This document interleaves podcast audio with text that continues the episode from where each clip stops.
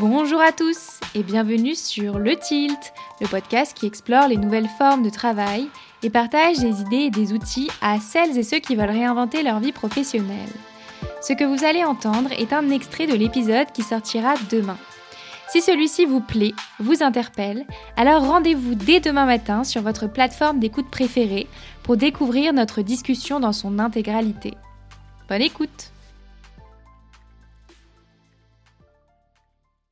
Alors le, mouvement FIRE, ça vient des États-Unis euh, des années 90. Euh, du coup, euh, on est vraiment dans la société de consommation à l'américaine, c'est-à-dire que le succès, c'est quoi? C'est d'avoir sa maison en banlieue, de bien gagner sa vie. alors potentiellement à l'époque, ça vient un peu des années 70, mais d'avoir une femme au foyer, un mec qui travaille, ou la nouvelle un peu version, c'est tous les deux qui travaillent, qui gagnent très bien leur vie. Et ça veut dire on gagne plus et on dépense plus, et finalement on vit une vie à l'américaine, success story à l'américaine. Le mouvement FIRE, ça vient de là en se disant bon bah zut, euh, déjà, j'ai pas forcément envie de suivre ça. Donc normalement, ceux qui suivent le mouvement Fire à l'origine, ça va être des personnes qui ont des moyens, qui sont successful, qui ont fait des études euh, et qui se disent bon bah soit je choisis de me lancer dans une carrière et de beaucoup gagner, ou même d'être entrepreneur et de beaucoup gagner, soit je peux peut-être choisir un autre style de vie. Et du coup, ça va être des personnes qui vont, avec le capitalisme, hein, c'est très lié, vont se rendre compte que finalement, travailler, gagner beaucoup et dépenser beaucoup, ça mène à pas grand-chose. Et vont se dire, bon, finalement, est-ce que le travail, c'est une fin en soi? Donc ça dépend aussi si le travail, c'est une fin en soi, ou si le travail, ça sert à faire quelque chose.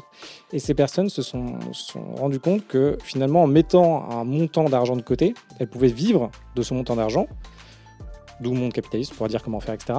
Et finalement, elles vont se dire, OK, comment je fais pour très vite avoir ce montant d'argent ou avoir ces revenus passifs, donc qui ne dépendent pas du travail, pour pouvoir faire ce que je veux?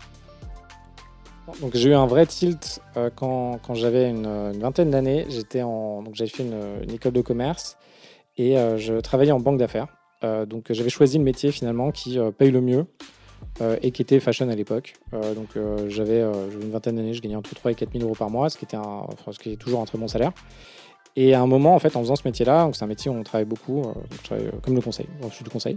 Mhm. Je travaillais euh, peut-être 90 heures par semaine, je rentrais souvent à 2 heures du match chez moi. moi J'étais très content de faire ça à l'époque, c'est assez valorisant enfin, pour l'ego, enfin, on fait plein de choses, etc. On a l'impression qu'on fait un, taf intéressant.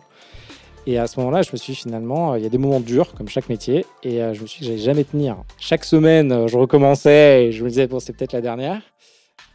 Tellement dans le mental et dans l'intellectuel qu'on est capable de se burner tout simplement.